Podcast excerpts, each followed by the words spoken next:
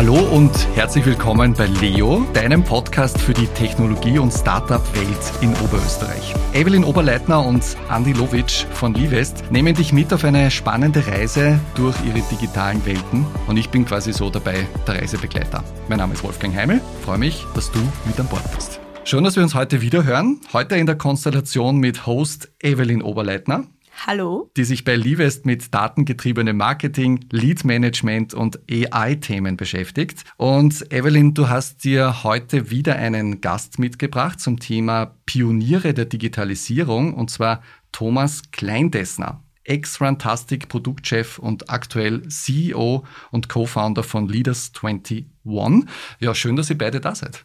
Hallo, vielen Dank für die Einladung, freut mich sehr. Bei uns ist es ja so, dass die Vorstellungsrunde ein bisschen anders abläuft, nämlich so, dass du, liebe Evelyn, zwei Dinge über dich erzählst und Thomas, deine Aufgabe ist es, zu erkennen, welche dieser beiden Geschichten, die die Evelyn sagen wird, nicht stimmt, welche quasi die gefakte ist.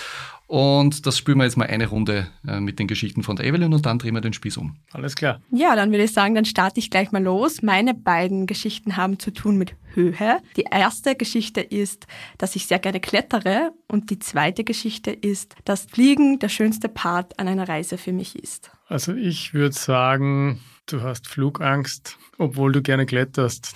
Wie passt denn das zusammen? Ja? Ich würde sagen, ich bin ziemlich durchschaubar.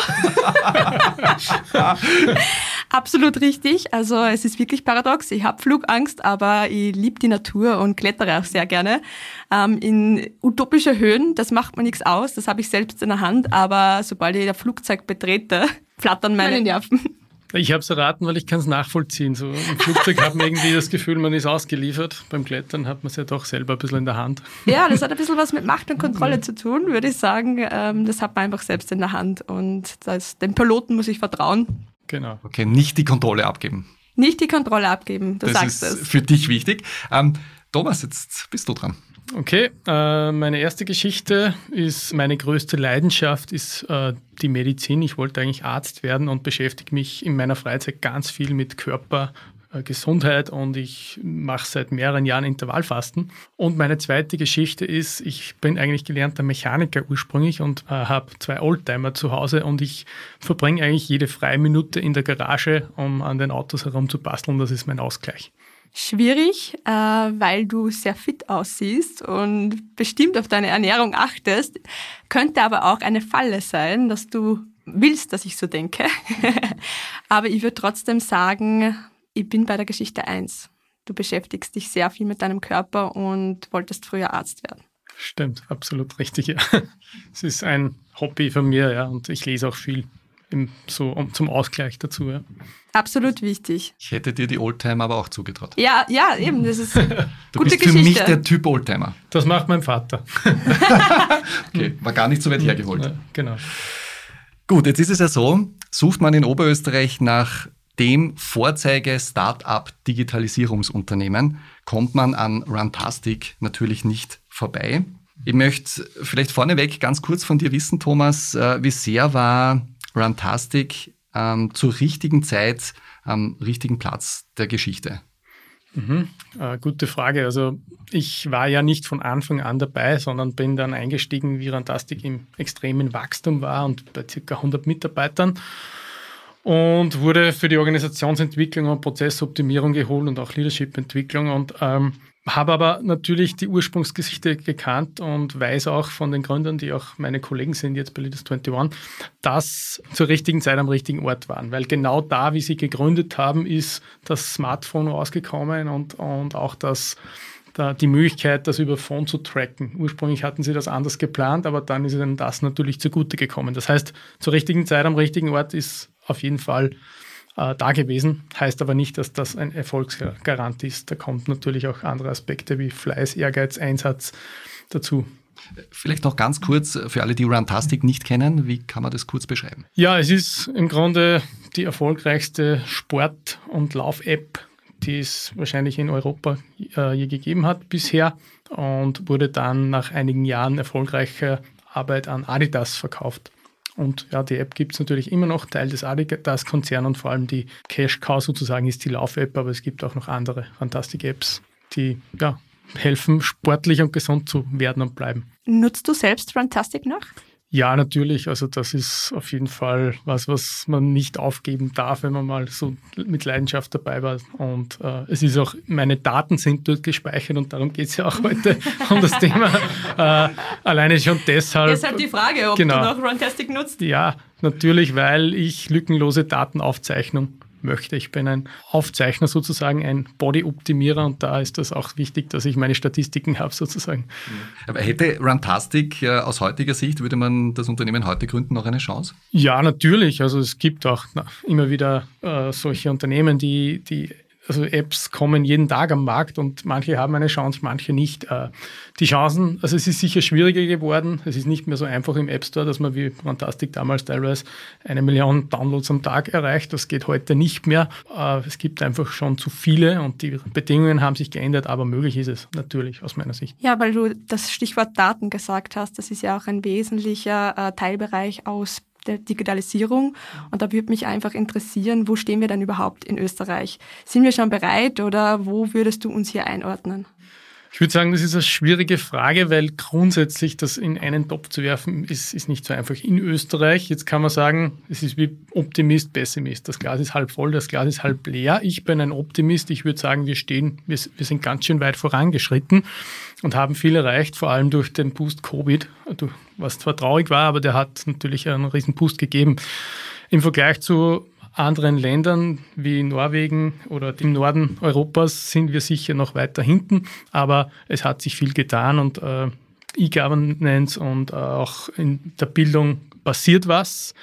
Äh, ich hoffe, dass wir das Thema, das, also diese Fahrt, die wir durch Covid aufgenommen haben, wo viele digitalisieren mussten, dass die auch in dem Tempo weitergeht, weil das wird uns vieles erleichtern. Absolut.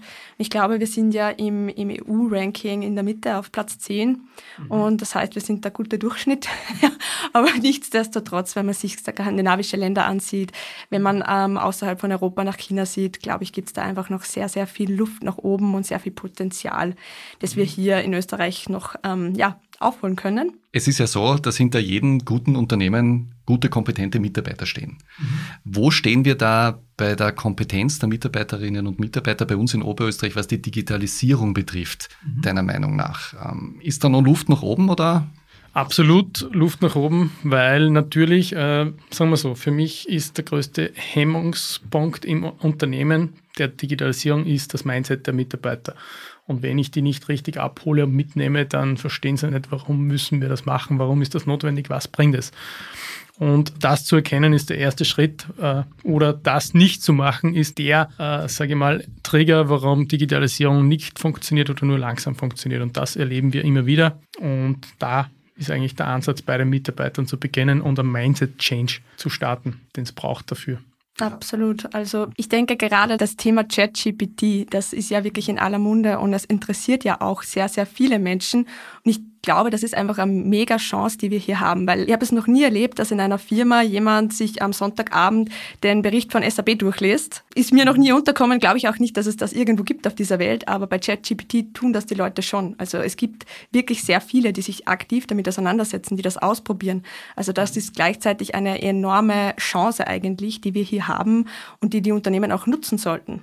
Glaubst du, dass ChatGPT in Unternehmen in Zukunft verboten wird oder was ist da deine Meinung dazu? Also dazu muss ich sagen, wenn das jemand verbietet, dann wäre er oder sie dumm, ehrlich gesagt, weil wir haben zum Beispiel bei uns im, bei Leaders 21 vor kurzem einen Day of New Ideas gemacht zum Thema äh, künstliche Intelligenz und da haben wir auch unsere Mitarbeiter, die vielleicht schon aus meiner Generation kommen und keine Digital Natives sind und mit dem völlig aufgewachsen sind, auch einmal gezeigt, so die Erfahreneren, wie können sie diese Dinge nutzen. Und ChatGPT einfache Fallbeispiele aufzeigen, was das bringen kann. Und die waren auch völlig perplex, wie cool das ist, wenn man plötzlich sagt, äh, ich habe ein Thema, ich muss einen Workshop dazu machen, gib mir eine Agenda, bereit mir den Workshop vor, welche Übungen würdest du da einbauen?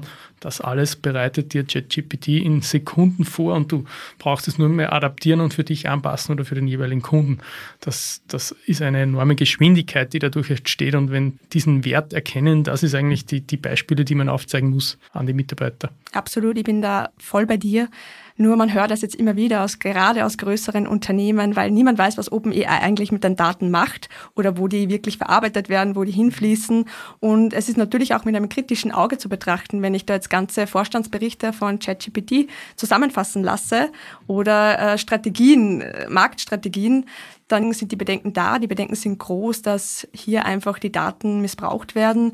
Und es gibt auch schon Unternehmen, die wirklich sagen, okay, wir, wir sperren ChatGPT aktiv, damit unsere Mitarbeiter hier keine sensiblen Daten prompten können. Und das ist einfach total schade, weil da geht sehr, sehr, sehr viel Potenzial einfach verloren. Und wie du schon richtig sagst, die Menschen interessieren sich dafür und eigentlich sollten wir oder Unternehmen sie bei der Hand nehmen und auf dieser Reise begleiten. Absolut bin ich voll d'accord. Und äh, es ist ja nicht nur die Digitalisierung, die ermöglicht, dass man sensible Daten weitergibt. Man kann sie auch so weitergeben und da gibt es ja NDAs, die die Mitarbeiter unterschreiben müssen, dass sie das nicht machen. Das heißt, das kann man durchaus natürlich auch dann mit ChatGPT zum Beispiel machen, dass man sagt, es gibt halt Restriktionen, man darf da nicht alles reingeben, aber komplett sperren würde ich nicht machen.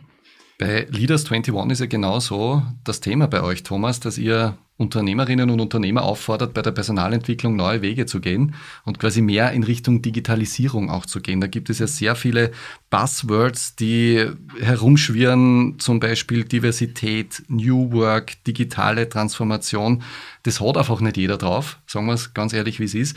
Mhm. Ähm, sollte aber jeder deiner Meinung nach drauf haben. Und wie erreiche ich das dann auch als Unternehmer mit meiner Mannschaft? Sehr gute Frage. Äh, ich habe mich ja selber und dann wir bei Leaders 21 die letzten Jahre ganz intensiv damit beschäftigt, was sind die Skills und Kompetenzen der Zukunft? Was braucht es? Was braucht jede Führungskraft? Was braucht jeder Mitarbeiter?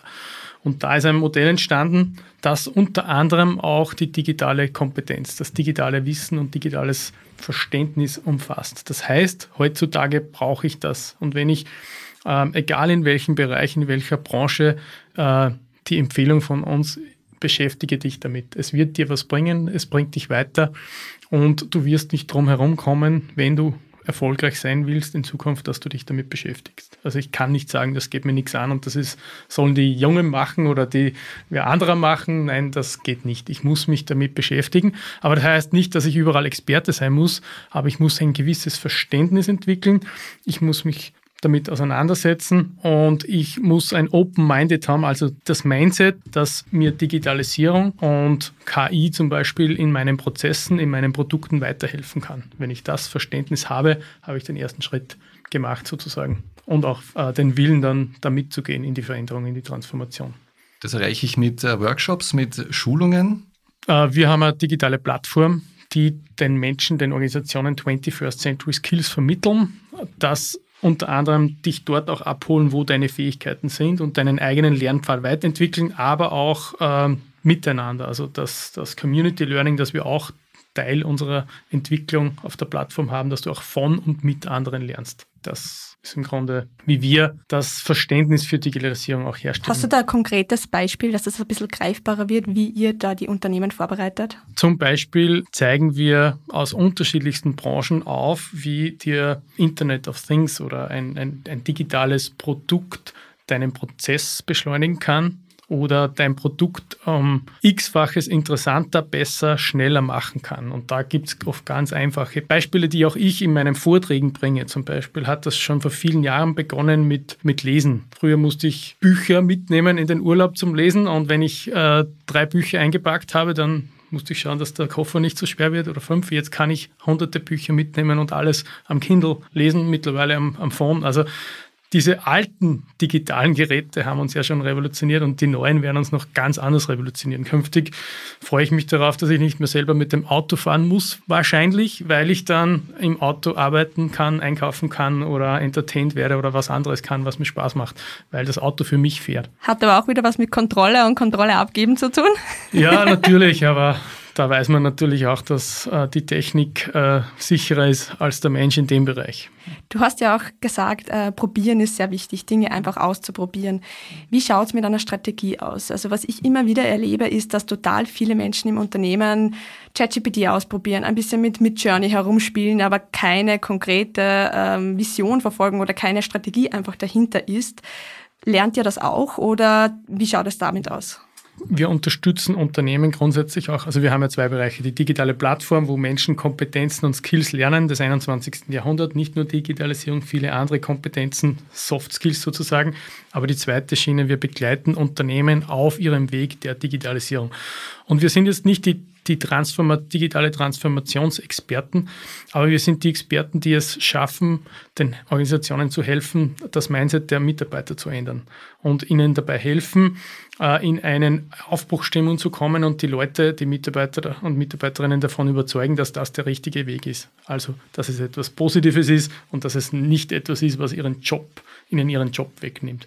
Und da braucht viel Aufklärungsarbeit und auch Angst nehmen, weil es ist eine große Veränderung. Veränderungen machen uns Angst. Und da muss man was tun, weil es ist jetzt nicht so gefährlich sozusagen. Und was sind da grundsätzlich die größten Herausforderungen, die euch da begegnen? Gibt es da einen, einen Pool, wo ihr sagt, ja, das kommt wirklich in jedem Workshop vor oder das sind diese Themen, die einfach fast jedes Unternehmen beschäftigen? Eigentlich ist die größte Herausforderung das Verständnis der Leute, weil viele jetzt mit der Grundeinstellung reingehen, bei uns geht das sowieso nicht so. Und nur weil es in der Unternehmen geht, wir sind ja anders. Und bei uns ist, war das schon immer so oder bei uns sind die und die Dinge anders und äh, die Leute wehren sich dann dagegen. Die Leute haben grundsätzlich Angst, würden das aber vielleicht so nicht zugeben, dass es Angst ist, aber man befindet sich in der Komfortzone, man arbeitet mit seinen Prozessen, Produkten, Themen so wie immer und aus dieser Komfortzone rauszugehen, das ist natürlich eine Hürde. Und da aber aufzuzeigen, dass das Sinn macht und etwas Positives ist, äh, wenn man diese Hürde überwindet, dann funktioniert es. Aber vorher funktioniert es nicht. Ich kann nicht als Geschäftsführung die Transformationsziele vorgeben, aber die Leute nicht mitnehmen, das Why nicht erklären und die positiven Beispiele nicht aufzeigen. Wie gehst du damit um, wenn dir jemand sagt, ja, das haben wir ja schon seit 30 Jahren so gemacht? ich habe da ganz viele Übungen, wie ich Ihnen zeige, dass auch wenn man was immer schon so gemacht hat, wenn man es einmal neu probiert, dann kann das lustig sein, Spaß machen und ein Aha-Effekt sein. Da arbeiten wir mit Übungen auf auf der Plattform, wo du Dinge ausprobieren musst, die dich aus der Komfortzone holen, wo du dir denkst, na spinnen die jetzt, was machen die da mit mir? Unterschiedlichste Übungen, die dich einfach dazu auffordern, mal was Neues zu tun und durch dieses Neues zu tun öffnet es deinen Horizont, gibt dir andere Sichtweisen und du wirst offener und du traust dir auch vielleicht mehr zu. Ist nicht auch, zumindest aus meiner Erfahrung, äh, die Durchmischung eines Teams ähm, ein wesentlicher Vorteil, dass das ganze Team vielleicht mehr in Richtung Digitalisierung und, und Offenheit und Mindset-Umpolung äh, geht? Absolut, ja. Also deshalb ist es auch sehr wertvoll, dass man die älteren Mitarbeiterinnen im Unternehmen hat, die viel Erfahrung und Wissen mitbringen, aber auch sehr wertvoll die Jungen im Unternehmen, die einem vielleicht auch helfen, die Digitalisierung leichter mitzunehmen. Und auch äh, ich lerne auch von unseren Jungen immer wieder was. Ich würde mich sagen, ich bin selbst sehr weit fortgeschritten, aber kann auch noch lange nicht alles. Und da bin ich auch dankbar, dass wir so richtig digitale Natives haben, die so aufgewachsen sind und für die, die das völlig normal ist wagen wir vielleicht in Richtung äh, Abschluss dieses zweiten spannenden Podcasts, äh, den wir jetzt aufgenommen haben, äh, so ein bisschen einen Blick in die völlig analoge Glaskugel in Richtung Zukunft. wohin würdest du sagen, Thomas, entwickelt sich die digitale Landschaft noch in den nächsten Jahren? Wohin? Das ist eine gute Frage, weil äh, wissen tun wir es alle nicht, aber äh, ich persönlich hoffe schon, dass es in dieser Geschwindigkeit, die es aufgenommen hat, weitergeht und dass sich viele digitale äh, Prozesse und Tools noch weiter digitalisieren, weil wir wissen es ja alle, der Arbeitsmarkt schaut so aus, dass oft nicht genügend Talente da sind, dass es viele Tätigkeiten gibt, die die Leute nicht mehr machen möchten. Aber es, es, wird einfach Produkte geben, digital unterstützte Produkte, die uns diese Arbeiten abnehmen, die uns das Leben erleichtern, die uns Dinge machen, die wir nicht machen wollen. Und das wird es brauchen in Zukunft, wenn wir unser komfortables Leben, das wir alle haben hier in Österreich oder viele haben hier in Österreich, Gott sei Dank, dass wir das auch aufrechterhalten können. Weil wenn gewisse Dinge nicht mehr erledigt werden von Menschen, dann muss es jemand anders machen und es gibt ganz viele Prozesse, die man digital erledigen kann. Gleichzeitig wird es aber auch immer das Physische und das Analoge geben und das ist auch gut, dass Menschen zusammenkommen, weil man kann niemals am Menschen mit einem Computer ersetzen und vor allem diese Menschlichkeit, diese soziale, emotionale Intelligenz, die sollen wir uns auf jeden Fall auch trotzdem beibehalten und unsere Menschlichkeit für die Dinge benutzen, die ein Computer niemals machen kann. Absolut. Also ich glaube auch, das Wichtigste ist wirklich, dass wir einfach den Menschen die Angst nehmen. Digitalisierung ist kein Ersatz, sondern ein Zusatz und hilft uns eigentlich genau diese Themen oder Dinge zu erledigen, die wir eigentlich ohnehin gerne abschieben. Genau. Beispielsweise für mich in meinem Bereich sind das Excel-Listen, Themen, die stupide arbeiten, die einfach ja, wo ich froh bin, dass mir das die, eine KI abnimmt beispielsweise oder ein ChatGPT abnimmt, Themen, Berichte zusammenfassen, Protokolle zu schreiben. Und ich glaube, hier müssen wir wirklich ansetzen, dass man auf einer ganz, ganz leichten Ebene hier den Leuten das vermittelt. Digitalisierung macht Spaß, Digitalisierung ist wichtig und es ist absolut die Zukunft. Und ich glaube schon, wer sich hier in dem Bereich die Augen verschließt, der wird ganz, ganz schnell einfach ein Problem haben, weil das ist einfach die Zukunft. Und ich glaube, da widerspricht auch keiner hier in, in, diesem kleinen Raum oder in dieser Runde. Da sind wir uns einig, glaube ich. Ja? Genau. Vielleicht versuchen wir zum Abschluss einfach ein Fazit äh, dieser, dieser Folge zu schaffen und uns anzuschauen, was sind denn so die Learnings? Mein Blick ist ja immer ein bisschen der von außen. Das heißt, ich versuche einfach mal äh, die Learnings dieser Folge für mich zusammenzufassen. Und wenn ihr andere Ansichten habt, dann können wir gerne nochmal drüber diskutieren. Ich denke, Learnings sind, Mitarbeiter ausbilden ist wichtig in Richtung Digitalisierung. Äh, das Mindset Digitalisierung muss in den Köpfen der Menschen drinnen sein. Wir dürfen uns dem auch nicht verschließen. Das ist quasi part of the game. Das gehört ab jetzt zu unserem Leben dazu. Und es gelingt äh, gemeinsam. Einfach dieses Gemeinsame der großen Herausforderung Digitalisierung, ähm, die sollte man nicht außer Acht lassen. Das wären so meine Learnings von heute. Ähm, was sagt ihr dazu? Ich bin absolut d'accord. Nein, also wie gesagt, ich glaube, es ist einfach wichtig, dass Jung und Alt hier auch wirklich gemeinsame Wege gehen.